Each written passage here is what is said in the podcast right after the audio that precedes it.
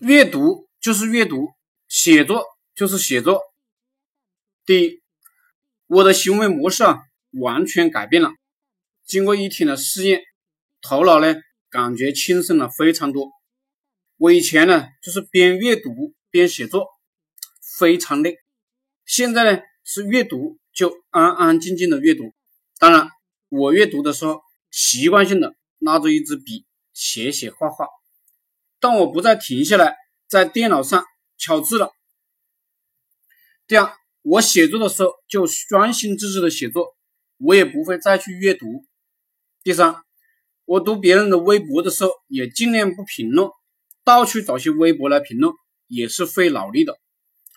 我如果对其观点有想法，我就专门写篇文章去回应，不再专门在其微博下面评论，如此会把我累死。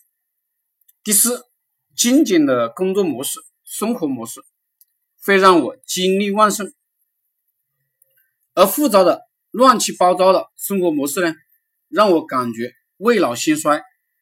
我以前啊，在写作的时候，想到问题了就会去处处理问题。现在呢，我写作就是一气呵成，写完再说。第五，我希望所有跟我搞创业社群的兄弟姐妹们也是这个思路。搞推广呢，就专心致志搞推广；搞语音呢，就专心致志的搞语音；搞视频呢。就专心致志的搞视频，时间的适应法则就是大块时间，只做一件事，如此我们不累，还能把事情呢干好。